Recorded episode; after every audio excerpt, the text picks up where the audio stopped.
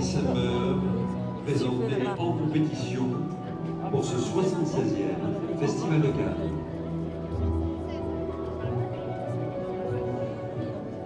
Bonjour à toutes et tous. Je vous propose une série de trois capsules inédites enregistrées en marge du 76e Festival de Cannes. Pour être tout à fait transparente avec vous, ce voyage à la base n'était pas du tout prévu dans mon agenda et les rencontres que j'y ai faites encore moins. Mais d'après mes invités, le Festival de Cannes, c'est aussi ça, de l'improvisation et de l'audace. J'ai donc glissé mon micro dans le sac et je me suis laissé porter par le flot de la croisette à la rencontre de nouveaux talents du cinéma français et international. Je vous souhaite à tous une très belle écoute.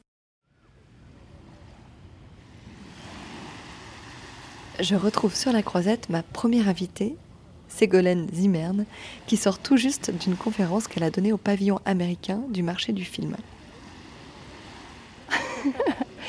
Ségolène, c'est pas ta première fois à Cannes, je crois. Non, effectivement, j'étais déjà venue avec euh, Miramax. Euh, je travaillais à Miramax euh, entre 2018 et 2019 et donc j'étais venue du coup pile avant le confinement et que Cannes fasse une petite parenthèse. Mais j'avais vraiment bien profité d'être ici. Ça avait été ma première aventure et là je suis très contente d'être de retour.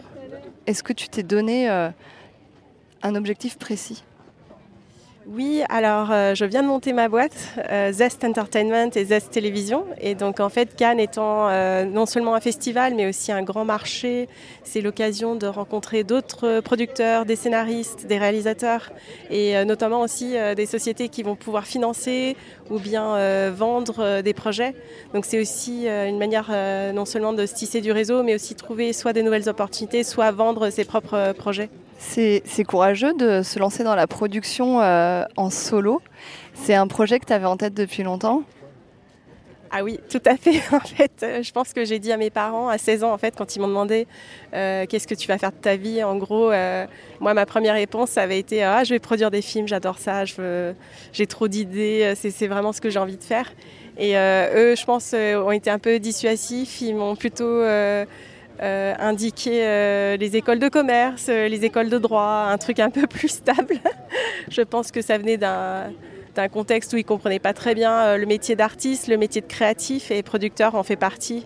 Et quand c'est quelque chose qu'ils ne comprennent pas bien, alors que c'est vraiment très business finalement comme rôle et très financier, je pense qu'il y avait une sorte d'incompréhension, ce qui fait que moi mon parcours a été très décousu jusqu'à ce que je trouve enfin ma voie. Et je pense que là, ça y est, je fais enfin ce qui me fait vibrer. Est-ce que tu veux nous parler d'un projet en particulier sur lequel tu es en train de travailler là? Euh, oui, alors je peux pas trop trop dire non plus parce que tant que les choses sont pas signées, en fait, euh, on ne sait jamais. Il y a tellement de choses qui peuvent tomber à l'eau quand quand c'est pas vraiment confirmé confirmé. Mais je travaille sur une série australienne qui a au casting Elizabeth Hurley, qui est une actrice anglaise, je pense assez connue quand même. en ce moment, on fait quand même face à la grève des scénaristes à Los Angeles, qui fait que le réalisateur qu'on avait, sur qui on comptait vraiment beaucoup pour écrire des scènes et pour, euh, et pour tourner justement euh, est en soutien des scénaristes euh, et par solidarité a décidé de ne pas euh, travailler et de faire grève aussi. Donc on est face à ce dilemme en ce moment et c'est vrai que ça touche une grande partie de l'industrie, mais on est vraiment dans, je pense, une époque hyper intéressante face à l'intelligence artificielle et ce que ça représente pour le droit des auteurs, le copyright. Et donc je pense que cette grève est très importante et nous, si on continue de travailler avec des réalisateurs du coup australiens qui ne font pas grève, c'est pas pour manquer de solidarité, mais c'est vraiment pour pour nous, c'est une aubaine dans le sens où euh, ils font pas grève et du coup, on peut continuer de travailler. C'est mon tout premier projet, donc je dirais qu'en tant que productrice qui démarre, pour moi, c'est une réelle opportunité. Hier, tu as participé à un panel. Quel était l'objet de, ce panel? Oui, alors c'était euh, un panel en sorte de table ronde. On était plusieurs euh, producteurs et euh, vendeurs et, donc moi en tant qu'acheteuse, car pendant trois ans j'ai été acheteuse de contenu pour la Fox aux États-Unis. Et, en fait, donc ce, panel, c'est une organisation qui soutient aussi beaucoup de scénaristes, qui leur propose des cours et des formations. Et moi, je travaille beaucoup avec eux pour, pour donner des notes sur scénario, des notes de développement. Euh, et, donc, euh, ils m'ont demandé si je viendrais parler sur les acquisitions internationales, qui a été mon métier pendant trois ans. Et aussi parler de coproduction. Et c'est vrai que comme je fais le pont entre la France et les États-Unis, euh, je suis amenée à faire beaucoup de coproduction, notamment là aussi avec euh, ce projet australien. C'est une coproduction également avec le Canada. Et donc euh, je pense que ça m'a donné une petite expertise dans ce domaine. Et puis, donc en fait, voilà, le sujet, c'était vraiment de parler de la coproduction qui permet de faciliter le financement d'un projet parce qu'on travaille sur plusieurs pays. Et donc plusieurs pays peuvent investir et aussi euh, participer au niveau de leur euh, crédit d'impôt, c'est-à-dire que les gouvernements donnent aussi beaucoup d'argent euh, à la production de cinéma. Et donc, de cette manière-là, on peut profiter de, cet argent sur plusieurs pays. Donc, ça facilite vraiment l'accès au financement, ça facilite la production d'un projet. Et ça permet d'embaucher des acteurs sur plusieurs pays et faire des projets vraiment internationaux et très intéressants qui marcheront a priori sur plusieurs pays hyper intéressant d'avoir un petit peu les, coulisses du festival. D'ailleurs, comment tu définirais cet esprit euh, cannois l'esprit du festival de Cannes, comment tu le définirais toi? Alors, je pense qu'il euh, y a toute une excitation. Je pense que ouais, c'est vraiment euh, l'ambiance. c'est dur à expliquer, mais c'est vrai que ça vibre à chaque fois de voir des stars, de voir ces films que personne n'a encore vus, mais qui vont sortir en salle bientôt. Et de voir qui va gagner la palme, c'est toujours aussi un, un moment euh, super excitant de voir. Euh, et puis c'est aussi une occasion de voir des nouveaux talents. Euh, donc toi et moi, on va à une projection ce soir. voilà, on fait la place à l'audace, on va soutenir les gens audacieux et puis. Et donc c'est aussi l'occasion de retrouver tout un réseau de gens et de faire des rencontres. Ça, marche comme ça pendant le festival. on prend des rendez-vous, on se laisse porter par les opportunités aussi?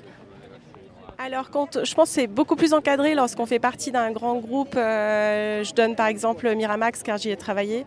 C'est très très structuré en fait les rendez-vous dans ces grosses boîtes là. Euh, je parle notamment des studios, mais je pense aussi Netflix et les grosses plateformes. C'est très très encadré. Ils ne vont pas permettre à n'importe qui non plus de prendre rendez-vous. Euh, sinon, ils seraient, je pense, sur sollicités. Et ils n'ont pas le temps pour ça non plus. Ils vont louer des suites entières dans des hôtels ou vraiment prendre des appartements entiers. Ça va devenir leur bureau pendant une semaine. Et là, c'est vraiment l'accès est très très limité. C'est des gens avec qui ils ont déjà pris rendez-vous auparavant. Et donc ça laisse moins la place euh, à cette liberté de pouvoir croiser des gens dans la rue euh, et, connaître de nouvelles personnes. Donc je pense que dans ma première expérience dans ce cadre-là, euh, vu que c'était comme ça et que c'était vraiment régimenté dans le sens où ben, toutes les demi-heures, il y a un nouveau rendez-vous. Et on est là dans la mission de vraiment vendre euh, les films de la boîte. Et je pense que cette fois-ci, ce qui était vraiment chouette, c'était que bah, je suis venue euh, à mon propre compte.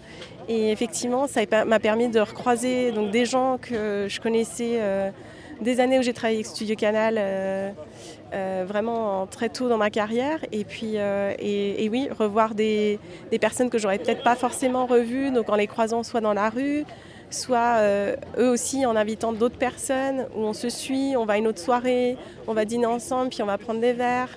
Puis de fur et à mesure, on, va rencontrer des nouvelles têtes et des nouveaux profils et potentiellement des projets ou des créateurs avec qui on va travailler par la suite. Et je pense que ça aussi, c'est très très enrichissant et je pense que c'est ce qui me manquait aussi dans le, au premier Cannes que j'ai fait.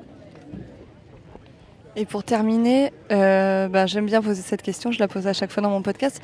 Quelle est euh, pour toi, Ségolène, la définition de l'audace? Ah la vache, c'est quand même pas évident, je pense que c'est un grand mot. Ma définition de l'audace, euh, moi je pense que le plus dur à faire en fait, c'est quand même de ne pas écouter les voix des autres. Et c'est très très dur parfois de s'écouter soi-même. Et je pense que c'est ça en fait d'être audacieux. Euh, et, l'audace, c'est vraiment puiser au fond de soi, euh, s'écouter sa petite voix qui dit non mais il faut que j'aille vers ça. c'est ça qui m'attire, c'est vraiment là où je suis bien en fait. Savoir reconnaître qu'on est dans son univers, qu'on est dans, son, dans ses rêves. tout ça, ça fait partie d'un soi. Et je pense qu'on est souvent très très influençable ou influencé par la société, par les gens autour de nous, par nos parents, par nos amis. Euh, tout le monde a un avis de toute façon, mais personne ne sait vraiment euh, comment l'avenir va se présenter. Et en fait, il n'y a que toi qui peux savoir euh, ce que tu as envie. Et c'est toi, c'est toi l'auteur de tes rêves, en fait. Et c'est le seul moyen vraiment d'avancer, je pense, c'est de continuer de s'écouter soi-même. Merci Ségolène, et puis ben, bon festival de Cannes. Merci beaucoup. place à à l'audace.